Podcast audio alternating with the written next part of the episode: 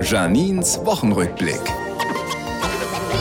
Montag feiern wir 100 Jahre Radio. Für viele von uns, die hier beim Radio arbeiten, war das schon in der Jugend ein Traum. Ich zum Beispiel wollte nur zum Radio, damit ich endlich die Leute, die nachdem ich stundenlang vom Radio gesessen habe, um einen Song aufzunehmen, ins Ende des Lieds quatschen, persönlich zusammenscheißen kann. Dienstag, ich entrümpel zu Hause die Bude und stoße dabei auf Schätze aus den 90ern, wie meinen alten Displayer.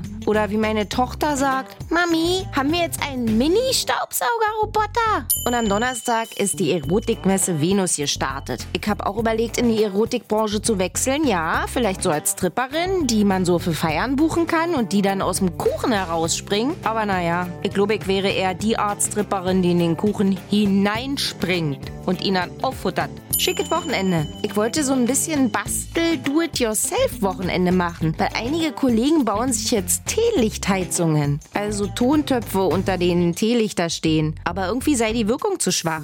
Na, dann empfehle ich doch mal was Stärkeres als Teelichter. Kaffeelichter? Berlin und Janine. Auch als Podcast auf rbb888.de.